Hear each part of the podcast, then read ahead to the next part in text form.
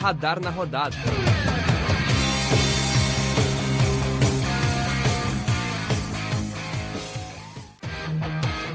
Salve, salve galera! Está começando mais um episódio do Radar na Rodada, o podcast do projeto de extensão da Universidade Federal de Santa Maria, Radar Esportivo. E nesse episódio, eu, Rubens Guilherme Santos, estarei ao lado de um amigo aqui do Radar para estar tá comentando um pouco sobre o que aconteceu no final de semana e projetar também o futebol do próximo meio de semana e também do próximo final de semana. Alô, Juan Grings, beleza? Fala Rubens, uma bom dia, boa tarde, boa noite também a quem nos acompanha via podcast. É, pois é, né? Semana aí muito movimentada, tivemos muitos eventos importantes nesse final de semana. Teve Grenal, é, também teve Gaúcho envolvido nas competições internacionais da Comebol e a gente vai falar sobre isso e ainda muito mais nesse podcast. Mas antes a gente tem um aviso para quem tem interesse em entrar no radar, né, Rubens? É isso aí, Juan. No próximo sábado, dia 22 de maio, nós aqui do Radar Esportivo estaremos fazendo a seletiva do projeto, né, para novos integrantes.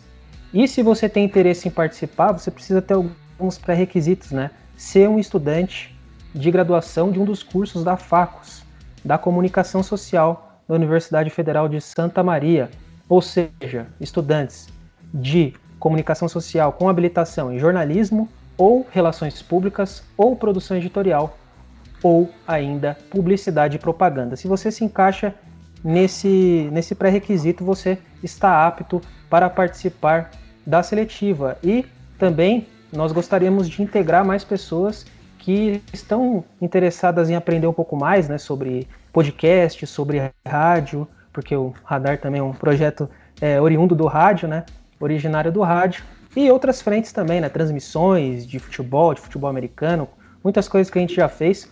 Então, se você se envolve com o esporte de alguma maneira, torce, acompanha né, os mais variados esportes, para além do futebol também, não precisa é, apenas estar voltado para o futebol, você pode participar. Estudantes, então, da Facos, da Universidade Federal de Santa Maria, que queiram aprender um pouco mais sobre audiovisual, sobre podcast, sobre rádio, né, estejam aptos a, a, isso e que tenham também uma paixão, um afinco assim sobre esportes. Não é isso, Juan?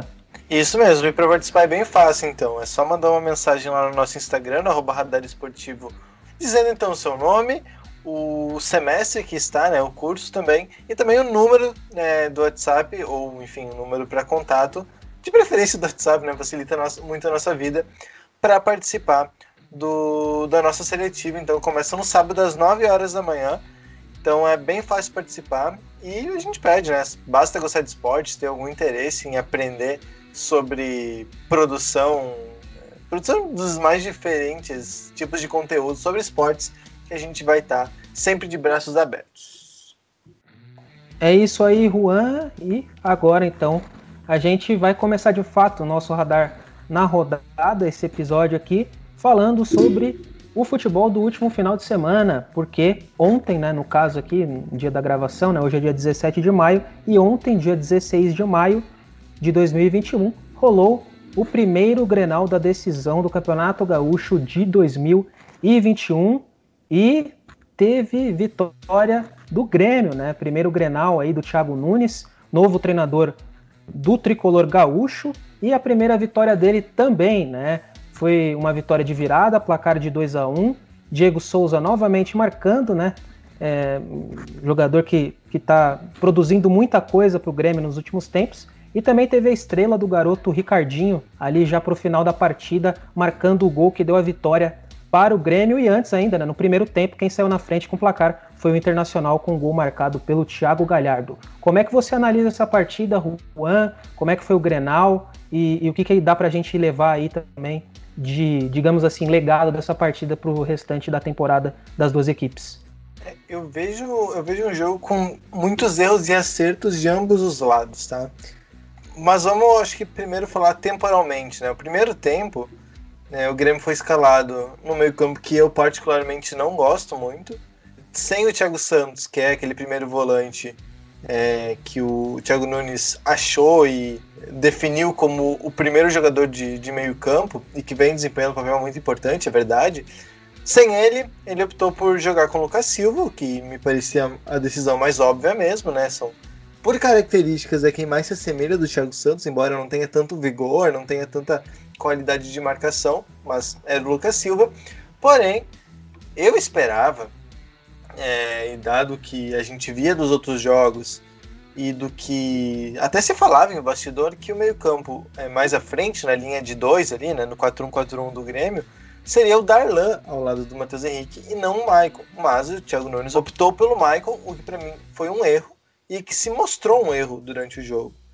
Porque o Grêmio no primeiro tempo foi completamente dominado, né? Acho que aí entra inclusive um dos méritos do Inter, porque claramente o Ramires montou uma estratégia muito pensada em cima do Grêmio, que era o quê? Era matar a jogada muito cedo, né? Matar, eu digo, não necessariamente com falta, mas é, abafar a saída de jogo do Grêmio muito cedo. Então, o que acontecia no primeiro tempo? Era o Inter com a bola 70%, 75% do, do tempo, né? Foi mais ou menos essa média aí, a primeira etapa. E o Grêmio, é, quando tinha a bola, não conseguia oferecer nenhum perigo porque tinha dificuldade em sair, logo as, as linhas do Inter avançavam e abafava muito rapidamente a saída de jogo do Grêmio, que precisava dar um balão ou precisava se livrar dela. E ali o Inter meio que dominou o jogo, né? O primeiro tempo foi totalmente do Inter, o Grêmio, tirando aquela chance no final ali com o Matheus Henrique, o Grêmio não chegou nem perto de fazer um gol, o Inter foi completamente dominante. No segundo tempo, o que, que mudou? O Grêmio voltou igual, o Inter voltou igual, só que o Grêmio começou a jogar um pouco mais próximo das características que vem apresentando com o Thiago Nunes, que é o quê? Explorar as laterais do campo. Né? O, o Barbosa e o Rafinha tiveram mais liberdade, começaram a subir. O Ferreira começou a aparecer um pouco mais no jogo. Né? O Léo Pereira também, que tinha estado no lugar do, do Luiz Fernando, que se machucou, também começou a ter mais, eh, mais amostragem, começou a ficar mais tempo com a bola. E o Grêmio aí tem um excelente cabeceador, que é o Diego Souza, né? De tanto insistir pelos lados, uma hora apareceu uma falta pela meia esquerda. O Lucas Silva fez um cruzamento muito bom na cabeça do Diego Fatiada, né? Foi, foi incrível, né? Foi, ele tirou totalmente o peso da bola e foi perfeito o passe, foi quase com a mão. E daí o Diego Souza fez o gol e depois a virada também no, nas laterais. O Inter, o que o Inter errou, né, ao meu ver? Eu acho que é, perdeu muito do. Assim, quando a coisa começou a desmoronar no segundo tempo, eu acho que o Ramires demorou muito a reagir. E quando foi reagir, reagiu mal, assim. É, por exemplo, o Nonato fez uma boa partida e saiu. Né? Ele era o cara dessa pressão inicial, era o cara que seria tipo o Matheus Henrique do Grêmio. E saiu. Aí é, tivemos também problemas é, individuais do Inter. Dá para citar o Edenilson também, que teve uma partida meio apagada. É, depois a opção por colocar o Marcos Guilherme, que a torcida do Inter detesta e realmente não vem entregando nada. É, a entrada tardia do Caio Vidal também, que é, foi quem é, levou perigo à baliza do Grêmio no segundo tempo. É, eu acho que foram escolhas muito erradas do, do Ramires e em contraponto a decisões acertadas do Thiago Nunes, que, por exemplo, colocou o Darlan em determinado momento, o Grêmio aí sim tomou conta totalmente do meio campo. Mas eu vejo, assim, é, o Grêmio venceu porque aproveitou melhor as oportunidades que teve, mas não porque foi melhor o jogo todo. É, né? Tem gente que considera bons treinadores aqueles que conseguem se adaptar ao meio da partida ali, né? Identificar os problemas e tentar corrigir. E talvez isso seja um problema para o Angel Ramírez nos últimos tempos, né? Porque o time também vinha de derrota, uma derrota bem pesada para o Deportivo Tátira. Né? Claro que foi fora de casa, né? o Inter estava jogando fora de casa pela Libertadores, mas era uma partida importantíssima né, pensando em classificação, e a equipe tomou é, uma virada né, novamente, tinha, já tinha perdido de, de virada nessa partida, perdeu novamente para o Grêmio. E ainda sobre a partida do, do meio de semana passado na Libertadores, essa derrota deixou bem complicada a situação da equipe para o resto da, da Libertadores, né, da fase de grupos, porque agora todo mundo tem seis pontos né, na, na tabela de classificação e todo mundo depende de cada um depende de si para conseguir essa classificação. Então, o Inter mais do que tudo agora vai ter que fazer é, valer aí o seu fator casa e também é, dar uma mexida nesse time, eu digo até é, mentalmente, psicologicamente, para que venha essa classificação para a segunda fase. E era a desculpa que, ele, que o Inter tinha, né, para jogar mal. É, jogou mal contra o Always Red, tudo bem, a altitude é absurda mesmo, é difícil julgar. Aí depois sofreu contra o Juventude, lá, lá em Bento. Ok, gramado era realmente muito ruim, muito, muito, muito ruim. Aí perdeu pro Tátira, ok, o gramado não era ideal. Aí agora perdeu em casa, né, quando, nas situações mais positivas possíveis. E mesmo assim perdeu. Então o Inter vai precisar apresentar mais futebol e vai ter que começar a aprender a superar dificuldades, né? Porque o Inter ganha quando tá na boa, inclusive ganha muito bem. Mas quando se vem uma situação é, em dificuldade, é, acho que a resposta tem sido muito negativa. Isso é bem preocupante, né? A força do. Principalmente psicológica, eu acho, né? Quando precisa de muita muleta para justificar derrotas é porque é, talvez não tenha tanta confiança assim no trabalho. É, e a gente reconhece que é um trabalho que ainda está no seu processo ali, está no início, né? O Ramires chegou nessa temporada para dirigir a equipe. Acreditamos que, óbvio, precisa de tempo para se adaptar. É um novo estilo de jogo, é um treinador estrangeiro, né? É, que nem mesmo do nosso continente ele é, então ele tem que se adaptar um pouco à nossa, à nossa cultura, tem a dificuldade da língua e tudo mais. Óbvio que temos que elencar isso, mas é, futebol é resultado. Né? E quando você está no futebol de elite, você precisa apresentar resultados positivos ou menos satisfatórios, principalmente nessas partidas, é, digamos assim, mais importantes, né? É, que é o caso de uma competição inter, é, internacional e continental, que é a Libertadores, né, com todo o peso que ela tem, é, e também dentro do Campeonato Gaúcho e na fase final contra o seu maior rival.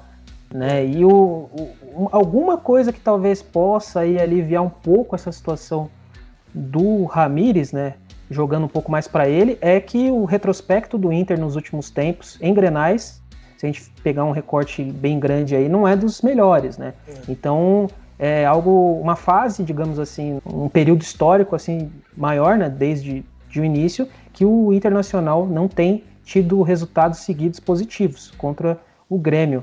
Talvez é. isso possa aliviar um pouco, mas reconhecemos que a equipe precisa jogar mais futebol e precisa de uma resposta rápida para conseguir os seus principais objetivos nessa temporada. E lembrando também, né, que tem Brasileirão batendo a porta aí, logo, logo no final do mês está começando o Campeonato Nacional e alguns ajustes já tem que estar meio que preparados, né? Óbvio que a gente sabe que são 38 rodadas, mas algumas coisas precisam estar ajustadas para que a equipe também consiga alcançar os seus objetivos dentro desse campeonato que é tão importante, né? Uma vez que leva a Libertadores. É, é importante deixar isso bem claro, né? Porque o Inter perdia a Granal antes do Ramires. É, esse fator psicológico que, assim, é claro que tem algo de técnico, porque se colocar, acho que no um contra um, o time do Grêmio ainda é melhor que o Inter. Já foi bem, bem mais superior. Hoje é um pouco menos superior, mas eu acho que ainda, se for analisar nome a nome, ainda o time do Grêmio tem mais qualidade individual. Mas acho que entra num fator psicológico muito pesado já, né? Porque perdi a Grenal com o Odair Helma, perdi a Grenal com o Kudê, Acho que com, com o Abel Braga não chegou a perder, né? Teve um só e o, e o Inter venceu no final do Campeonato Brasileiro desse ano, do, do ano passado. Aí agora chega o Ramires, já perdeu dois. Então, é, o problema não é o Ramires, tá? O problema acho que, claro, ele tem, ele tem que responder pelas, pelas decisões que ele toma, né? O treinador, ele tá aí para isso. Mas o problema não é ele, não, não vamos culpar o cara, o cara errado, porque o próprio Dourado já falou em, em entrevista pós-jogo que não entende o que acontece no Grenal com o Inter. Parece que a perna pesa, parece que, que os jogadores ficam com medo. Então é, me parece que cada vez mais é nítido essa, essa questão psicológica, porque ah, era o Renato? Bom, o Renato já saiu. Já saiu o Renato em outro treinador. E, e outra coisa que eu queria falar também sobre isso é que o Ramírez, a experiência que ele tem aqui na América do Sul é independente del Vale, que, enfim, vem fazendo bons trabalhos, boas participações na, na Libertadores, enfim, foi campeão da, da Sul-Americana. É, então tem um histórico recente bom, mas não é um time da grandeza do Inter e do nível de exigência do Inter. É, isso é interessante colocar em perspectiva, porque talvez, e isso é completamente normal, é, talvez ele não tenha entendido assim a grandeza do clássico. É diferente do Thiago Nunes, por exemplo, que é um cara criado no Rio Grande do Sul, né? Já é criado aqui, ele é natural de Santa Maria, inclusive. É, ele já sabe da importância que é vencer um Grenal. Então é. Acho que nível de preparação, de consciência do jogo, o Thiago Nunes, mesmo tendo um trabalho ainda mais recente que o Ramires, acho que isso ajuda na montagem do elenco. É, o critiquei que é a escolha do Maicon, mas o Maicon é a referência é, de liderança do, do, do, elenco. E ele ser titular, acho que ajuda no, no campo, né? Olhar para um cara experiente que já venceu vários grenais e, e, saber que ele, que ele tá no, no teu time. Acho que isso também colabora, de certa maneira. E passando aqui um pouco da situação, né? a gente já falou que a situação de classificação do Internacional na Libertadores, né? No, na sua chave, que é a chave B, grupo B. O Internacional, então, ainda lidera né, tá na primeira colocação com seis pontos, aí nos critérios de desempate consegue essa primeira colocação, porém todos os outros clubes também têm seis pontos. Né? Depois na segunda colocação vem o Always Ready da Bolívia, é, na terceira o Olímpia do Paraguai e na última posição o Deportivo Tátira. E é importante a gente destacar também que o Tátira venceu duas partidas jogando em casa e contra, para mim, assim, os favoritos do grupo, né? Olímpia e Internacional. Então a equipe cresceu, digamos assim, nas tarefas, assim, nos jogos mais complicados do grupo, conseguiu duas, duas vitórias que vai complicando muito a situação desses dois times, né, do Olímpia e do Internacional. É. O, o, Inter, assim, a, a derrota pro Tátira não tem explicação, né? Porque o Inter se mostrou superior o jogo todo e tomou dois gols bobos. Então foi, foi complicado. Ali foi o erro, porque perder por Always Red, como eu já falei, acho que é normal. Inclusive, imaginava que eles fossem fazer nove pontos. Para mim foi uma surpresa eles terem perdido para o Olímpia em casa né, na última semana. Que foi o que embolou o grupo, né? Foi o que saiu. Os dois jogos da última semana embolaram o grupo porque saíram do planejamento, digamos assim. É, mas agora o Inter fica numa situação complicada, vai ter que jogar é, contra o Olímpia, que é, se não é o segundo melhor time do grupo, é o segundo time com mais tradição do grupo, né? O time com, com camisa, de um futebol tradicional da América do Sul, né? Que tem vários títulos e tudo mais. E agora vai precisar vencer, porque se perder e o Tátira confirmar a vitória sobre o Always Red, aí. Porque daí tem Tátira e Always Ready na última rodada. Um empate nesse jogo, não importa o que o Inter fizer é, tá eliminado. Então, se colocar nessa situação é bem perigoso pro, pro Inter, então é bom que pelo menos empate né, com o Olímpia. Acho que empatando com o Olímpia já fica bem tranquilo para encaminhar a classificação. É, importante é também que fecha nessa né, fase aí é, dentro de casa, né, se eu não me engano, é isso? Isso, o Inter, o Inter joga fora agora contra o Olímpia e depois fecha em casa contra o Always Red. Então, é importante que que feche em casa mesmo, porque talvez também tire um pouco dessa pressão aí no último jogo. É uma equipe com menos tradição do grupo, e aí talvez nesse momento mais decisivo é, o peso da camisa fale mais alto, mas não, não vamos nos levar ao peso da camisa, né? Porque, é. por exemplo, na quinta-feira é exatamente o que você falou. O Olímpia é tricampeão da Libertadores, um adversário muito difícil e vai conseguindo uma recuperação né, nesse momento aí também na competição, pela oscilação da fase de grupos aí que está acontecendo nesse grupo B, consegue até essa recuperação e está com chances ainda vivas aí de se classificar para as oitavas de final. É, vai ser um jogaço, né? Esse Inter e Olímpia tem tudo para ser o grande jogo desse grupo nessa primeira fase, pelo menos. Porque são dois times que precisam vencer e quem vencer fica numa situação bem confortável para se classificar. É isso aí, Juan. E só lembrando, né? Sua partida acontece quinta-feira, então, no Paraguai, Olímpia Internacional. Quinta-feira, dia 20 de maio, a partir das 21 horas. Então, coloque na sua agenda aí, Colorado. Você tem decisão essa semana e tomara que o seu time passe, né? A gente sempre torcendo para que os times aqui do Rio Grande do Sul consigam essa classificação e consigam avançar também. Óbvio, né? Os gremistas talvez não, mas torcida colorada vai estar empolgado aí porque quinta-feira tem decisão. E por outro lado, temos o Grêmio, que consegue mais uma vitória em Grenais, né? agora nessa estreia do Thiago Nunes no principal clássico para o Grêmio e também vem de uma boa fase, né? desde que o treinador assumiu o comando técnico da equipe, também vem de vitória e vinha né, de vitória é, na semana passada contra o Lanús, o que já encaminhou praticamente assim a classificação para a próxima fase da Copa Sul-Americana.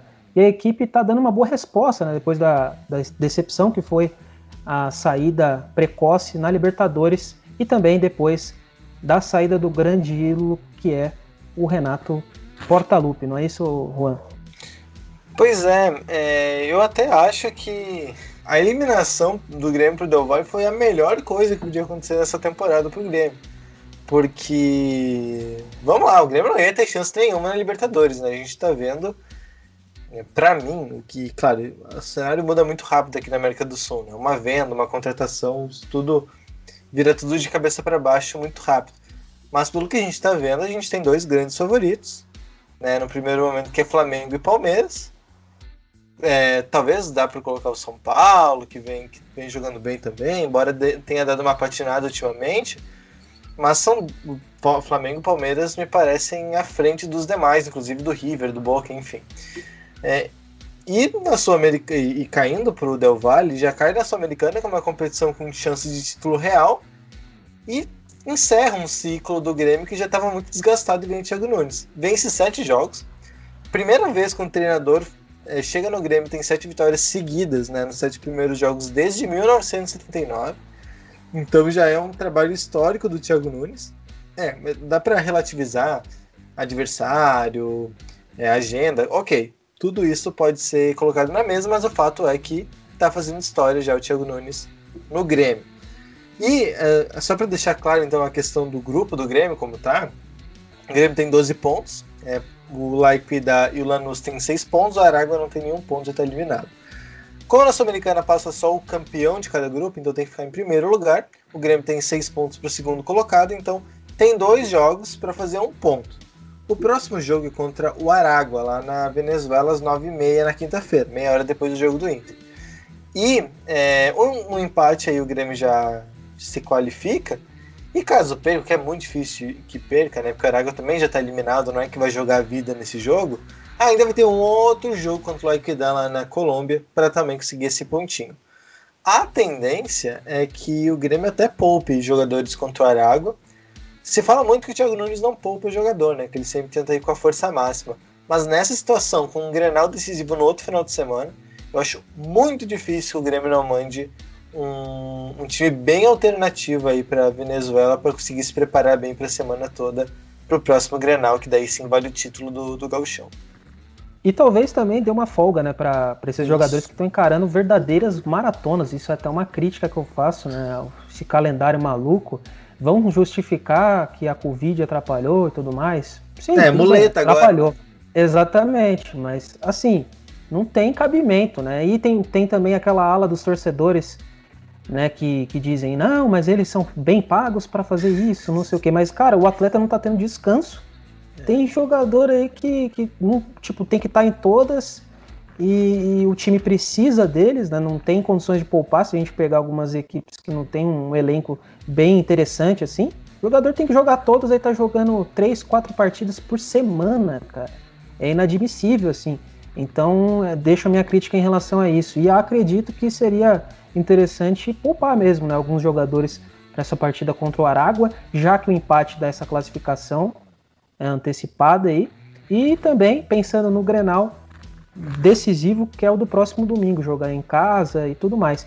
E outra, né? O adversário também veio aqui no Brasil e mostrou que não tem muita dificuldade, né? De ser vencido, é. ser derrotado.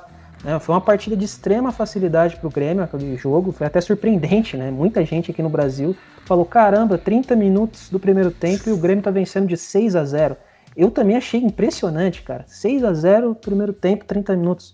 Então mostra bastante assim como é que é o time, o adversário. E eu acredito que essa poupar, né? O Thiago Nunes também está no começo do trabalho. Talvez ele queira ver o potencial de cada atleta, né? Mas também talvez queira oportunizar é, os jogadores aí para ver com quem ele pode contar daqui para frente, né, nas próximas fases, no próximo período que ele vai ter de decisões nas competições, para estar tá formando esse, esse grupo mais fechado, assim, digamos assim, né? E é uma viagem bem longa, né?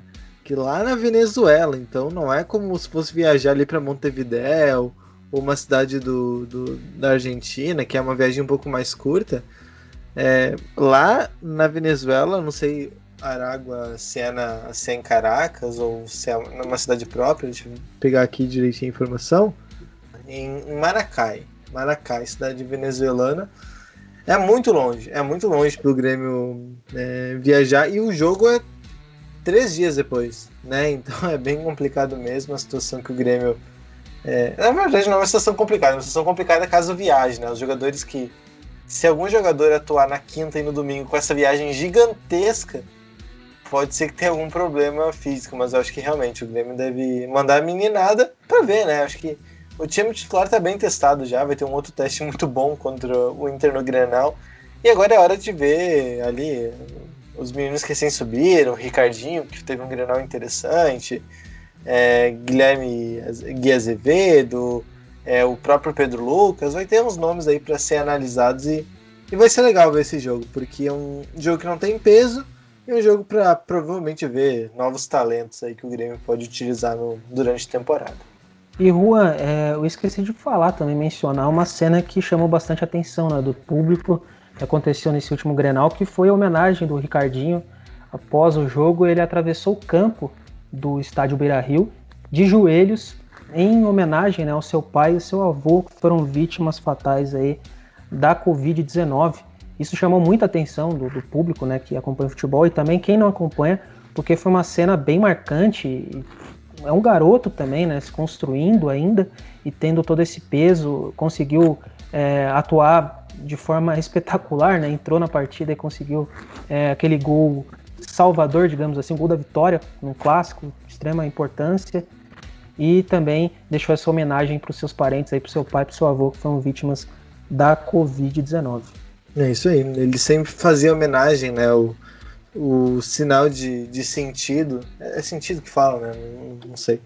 No, em referência a. Continência? Continência. É, continência. Perfeito, perfeito. Ele sempre prestava continência em homenagem ao pai, que é militar. E daí o pai faleceu faz um ou dois meses, vítima da Covid, o avô também. Então realmente é uma situação muito complicada. Ele falou que era que eram as duas âncoras, né, os dois motivadores dele para jogar futebol e a gente viu, é, até fazendo um gancho é, diferente, é, outra coisa que viralizou essa semana foi a entrevista do Adriano pro, pro The Players Tribune, né? Que ele fala sobre a vida dele, fala sobre inclusive a decisão de parar de jogar, de jogar futebol, né? E ele fala justamente do pai dele, né? Quando o pai dele faleceu, ele disse que perdeu a vontade de jogar futebol. E a gente vê uma resposta diferente do Ricardinho, né? A gente claro, cada um é, interage de uma maneira diferente, né? O, o Adriano achou, perdeu de fato um encanto por jogar futebol, aí não faz muito sentido mesmo continuar, enquanto o Ricardinho é, busca outras forças, né? Busca no futebol justamente uma maneira de homenagear o, o, o pai e o avô. É isso aí, né? Cena marcante desse último final de semana do futebol gaúcho. E em paralelo ao gauchão também tá rolando a terceirona gaúcha, né? Ela começou muito depois, né, digamos assim, no calendário aí do futebol gaúcho. Começou há pouco tempo a terceirona gaúcha, mas já tem bola rolando no futebol do interior do Rio Grande do Sul. Mas, né, no, no último final de semana, mais precisamente no sábado, na partida entre Rio Grande e 12 horas, tivemos mais um caso de racismo no futebol do interior, no futebol do interior gaúcho, né?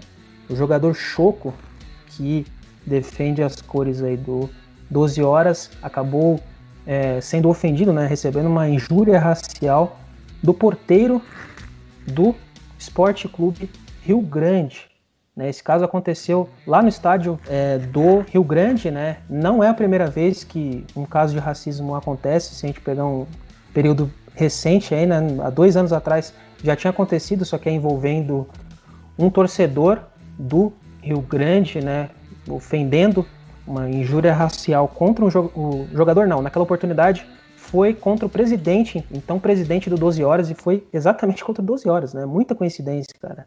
É deprimente. E dessa vez foi o porteiro da, do clube da casa, né? Que era o Esporte Clube Rio Grande, e acabou é, se referindo aí negro de merda ao jogador Choco do 12 Horas Aí a gente teve, né, postagem de uma nota também que para mim foi ridícula. Digamos assim, foi ridícula, cara. O Esporte Clube Rio Grande emitiu um comunicado, então, emitiu uma nota e dizendo que foi um mal entendido que o porteiro da equipe da casa estava interagindo com um jogador do Rio Grande, que é o Jô. Não, porque eles têm uma proximidade, né? O, o porteiro ele é bem próximo da, dos jogadores e não sei o que, e ele estava se referindo é, com. estava brincando, estava interagindo com o jogador da casa. Cara, quem que vai interagir com alguém xingando de negro de merda? Eu não consigo entender se a gente tá no século, sabe, 21, estamos em 2021, não estamos, cara. Porque, olha, hoje em dia a gente escuta tantos debates na mídia, na televisão, no rádio, né, na internet, e a pessoa não tem. Pô, pelo amor de Deus, cara, é brincadeira isso. Ou não, pior, não é brincadeira, é verdade, aconteceu, né? Dois casos de racismo aí num recorte de tempo bem pequeno, contra a mesma equipe. Cara, é lamentável acontecer isso. Daí a FGF também é, divulgou uma nota, né, dizendo que se, se, se propõe aí a auxiliar o jogador, né, o Choco, é, na, no, nesse caso inteiro. Mas é mais um caso ridículo acontecendo no futebol, né, dessa vez no futebol gaúcho, de racismo e, olha, é, tem, tem horas que a gente acaba perdendo gosto até mesmo pelo esporte por ocasiões como essa, né? Isso. É, o 12 Horas, inclusive, é um time bem recente, né? É, eles eram um, um time de várzea, se eu não me engano, e que se profissionalizou há, há, alguns anos. Eu lembro que uma vez eu li sobre, sobre a história deles. E esse caso é aí que, que, que você menciona, é de Porto Alegre, inclusive, o 12 Horas, né? É uma equipe de Porto Alegre. Eles, né, na outra situação que teve em 2019, que você mencionou, é, o, foi um torcedor que chamou o, o, presidente daí do 12 Horas de negro safado. É interessante que vê na nota do, do Esporte Clube Rio Grande que fala onde o jogador do adversário entendeu que a ofensa era para ele que não foi a intenção. É, como assim, né? Isso não faz o menor sentido. Quem que fala. É, como é, qual foi o termo mesmo? Negro de merda, né? Como é que é? Isso. Negro, Negro de, merda. de merda. E olha, isso também entende que é uma ofensa e não um tratamento qualquer. Realmente bizarro, lamentável, né? O Rio Grande, que é uma das cidades aí mais importantes do futebol gaúcho, tem, por exemplo, o, o São Paulo de Rio Grande, que é a equipe mais antiga do futebol brasileiro.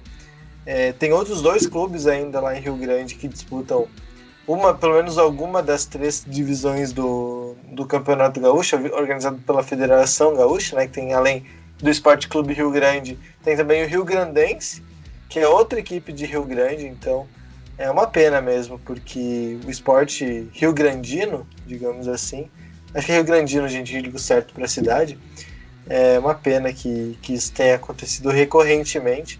E a gente espera que a FGF de fato faça alguma coisa, né? Porque é, não é a primeira vez, né? Espero que a FGF faça alguma coisa, porque não é a primeira vez que, que acontece um ato racista em solo gaúcho, é, teve aquela vez que o Márcio Chagas é, sofreu insultos racistas na, na Serra, né, num jogo do Juventude, se eu não me engano, e que também, na verdade, não virou nada, né?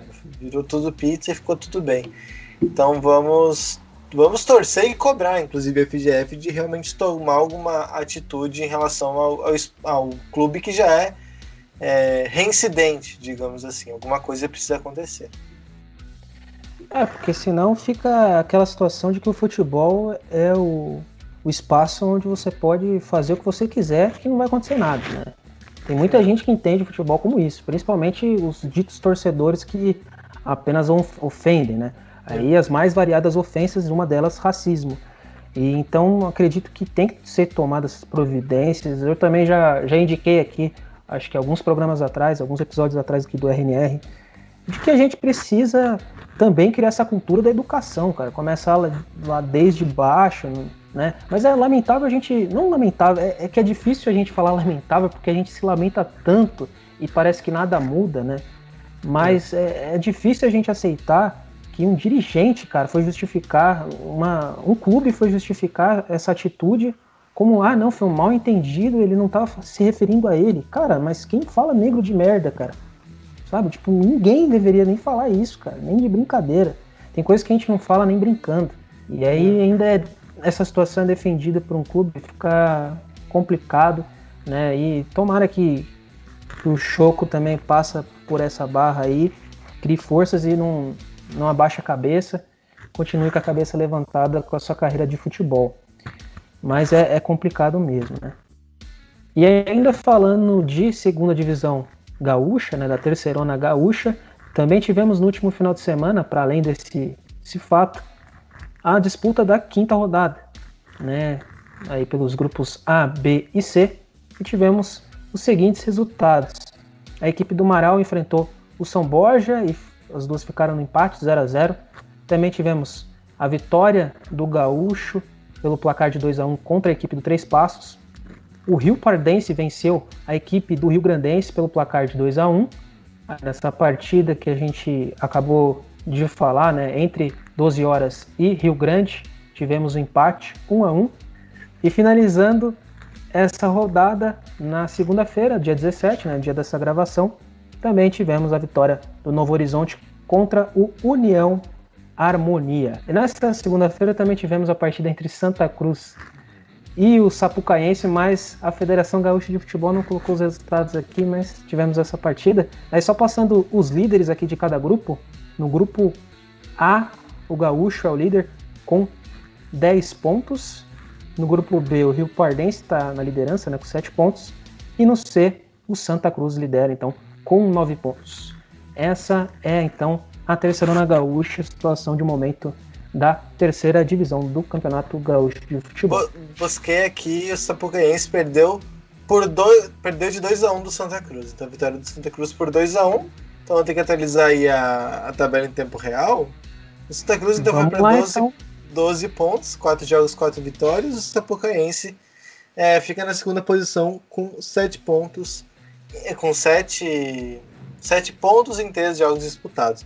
Interessante falar que são grupos desequilibrados, digamos assim. Tem grupo com 5, grupo com 4 e outro grupo com 5. A FGF meio que separou as equipes, como eu vou falar, por região. É, para evitar viagens longas, né? Toda a questão da Covid. Então, é, eles separaram por esse critério. É, a gente tem times importantes do futebol gaúcho, por exemplo, o próprio Gaúcho de, de Passo Fundo que é uma equipe que recentemente disputou inclusive a Série D do Campeonato Brasileiro. É, não, não avançou da primeira fase, mas disputou porque venceu a Copa FGF há dois anos, se eu não me engano. O São Borja, que esteve na divisão de acesso ano passado.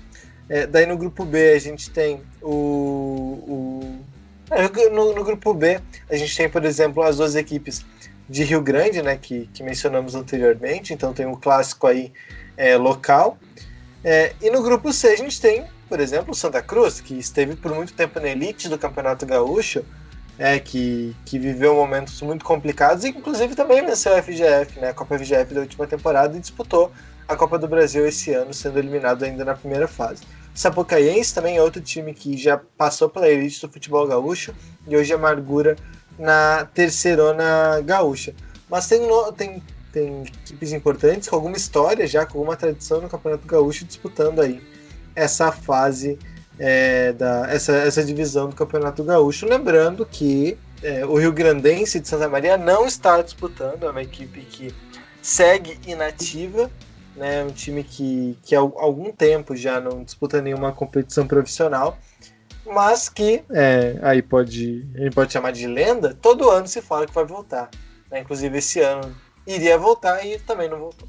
É, para infelicidade da torcida do, do Rio Grandense, né? Equipe tradicional do interior gaúcho, que infelizmente sofre com problemas financeiros né, nos últimos tempos é. aí, liberação do estádio também foi outro problema muito grande, que não permitiu a equipe é, disputar futebol profissional, né? Dentro do Rio Grande do Sul. E também no último final de semana, e também hoje, né, tá acontecendo o fim da rodada, Brasileirão Feminino, a dupla Grenal jogou nessa segunda-feira a oitava rodada então da competição. O Internacional encarou o Kinderman e ficou no empate 1 a 1 jogando em casa. Empate então de 1 a 1 entre Internacional e Kinderman e também é, simultaneamente, né, a gravação desse episódio está rolando Corinthians e Grêmio, a partida acontecendo na cidade de São Paulo. E por enquanto vai dando Corinthians 1 a 0 para cima do Grêmio. Né? Nesse momento aqui da gravação ainda estamos no segundo tempo, mas depois você pode conferir então qual foi o resultado final dessa partida. E só passando rapidinho aqui a classificação, né? É, do primeiro ao quarto temos só clubes paulistas, né? Depois de oito rodadas disputadas, o Corinthians está disputando ainda, né? Então pode somar mais pontos, mas por enquanto o Palmeiras está na liderança, 18 pontos. Corinthians na segunda colocação com 16, né? Ainda lembrando que está jogando contra o Grêmio nesse exato momento. Então pode chegar aí aos 19 pontos ao finalizar essa oitava rodada. O São Paulo vai na terceira posição com 15 pontos, mesma pontuação do Santos na quarta, e aí vem a dupla Grenal, Internacional com 14 pontos em 8 jogos e o Grêmio. Então, se conseguir uma vitória aí, conseguir essa virada, consegue chegar aos 16 e até mesmo ultrapassar o seu rival, né, pós 8 rodadas. Mas nesse momento está na sexta colocação com 13 pontos. Essa é a classificação do Campeonato Brasileiro de Futebol Feminino. Importante, né, a gente também sempre valorizar essa competição que está se tornando cada vez mais forte. Equipes bem tradicionais também hoje em dia no futebol brasileiro feminino. Isso, é, o Palmeiras o, e o Corinthians são as grandes forças né, do, do campeonato brasileiro. A gente tinha a Ferroviária, por exemplo, até o ano passado, inclusive, até foi, foi campeão da, da Libertadores, né, Ferroviária, no, esse ano. Mas, pelo menos, o Campeonato Brasileiro está tendo dificuldades. São três vitórias em oito jogos, a oitava posição no campeonato nesse momento. E uma nota triste também é o falecimento do Salésio Kinderman, que é o presidente, né, o idealizador do projeto Havaí Kinderman. Era ele o, o, o nome mais forte da, da organização, né, do Kinderman, que é uma das equipes mais importantes do campeonato brasileiro, né? Sempre está figurando lá no topo. Esse ano até não está tão bem, já está indicando ali uma briga para não ser rebaixado, mas que por muito tempo esteve ali sempre figurando na, na segunda fase, né, no mata-mata. Então aí fica uma nota triste pela morte do presidente ou ex-presidente do Havaí Kinderman. É, e o Kinderman foi finalista na temporada passada do Campeonato Brasileiro. Então, uma Isso. equipe que tem muita tradição né, no futebol feminino. É, já revelou várias atletas também, né? Isso é importante a gente salientar. E fica então é, esse, essa lembrança aí né, do falecimento então do mandatário, do fundador do Kinderman, uma das principais equipes do futebol feminino aqui do Brasil. 2 a 0 para o Corinthians. Acho que vai encaminhar uma vitória mesmo. Então, atualizando aí em tempo real, 2 a 0 para o Corinthians contra o Grêmio. E a gente vai chegando no final desse episódio do Radar na Rodada, né? Falamos sobre muita coisa aqui, sobre Grenal que aconteceu, Grenal que vai acontecer e também sobre competições continentais, né, que envolvem a dupla Grenal, Grêmio e Internacional, futebol feminino, futebol do interior, coisas boas, coisas ruins, mas é assim que a gente produziu e conseguiu construir esse episódio do Radar na Rodada. Então, primeiramente agradeço o Juan por estar comigo aqui tocando esse, esse episódio. A gente conseguiu passar aí alguma coisa sobre futebol né, e sobre é, perspectiva, principalmente da dupla Grenal, nesse momento da temporada. Né? É, é isso aí. E relembrando então a seletiva do Radar nesse final de semana, sábado às 9 horas da manhã. Para se inscrever, basta mandar uma mensagem lá no, no direct do nosso Instagram passando é, o seu número, o curso é, que, que faz, né, o curso da comunicação que faz, e também o semestre, além do seu número de WhatsApp para a gente entrar em contato. Lembrando, né, é importante ressaltar que, é, como é um projeto de extensão da UFSM, obviamente, só acolhemos estudantes da UFSM. Então, se você é da UFSM, está ouvindo o podcast e faz algum curso da comunicação social, independentemente do semestre, é, você pode então entrar em contato com a gente para participar do radar, que com certeza a gente vai ficar muito feliz e vai contar muito, muito com a sua ajuda. É isso aí, Juan. E para você que quer participar dessa seletiva, né, só lembrando o arroba lá do Radar Esportivo. No Instagram é Radar Esportivo, então você pode. Nada difícil, Isso. né? Bem fácil. bem você intuitivo. pode nos encontrar por lá. Isso, bem intuitivo. Você pode nos encontrar por lá. Já tem algumas das produções, né? Alguma palhinha do que a gente faz para que você é, consiga se informar um pouco sobre esse projeto de extensão que é muito importante, né? principalmente para nossa experiência aqui durante a graduação, a gente consegue acumular várias coisas que são bem importantes aí, visando o nosso futuro. Então é isso, pessoal. Eu, Rubens Guilherme Santos, vou também me despedindo por aqui. Deixar novamente o convite para quem quiser participar dessa seletiva e também dizer que a gente volta na semana que vem com mais Radar na rodada. Brigadão, valeu e até mais.